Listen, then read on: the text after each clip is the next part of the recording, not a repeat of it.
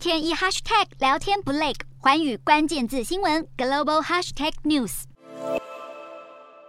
根据彭博社的报道，传出印度为了让疲软的国内产业恢复活力，打算要限制中国智慧手机制造商贩售价格低于一万两千卢比（大约台币四千五百元）的手机。如果这个限制真的实施，将会打击小米等中国品牌。小米等中国手机品牌近年来日益仰赖印度市场来推动成长，因为中国市场经历一连串的防疫封控之后，消费大受影响。一旦他们被排除在印度出街手机市场之外，势必会受到打击，而印度总理莫迪政府先前曾经利用非正式的方式禁用中企华为与中兴的电信设备，现在如果加大力度管制，恐怕会让中印关系再度升温。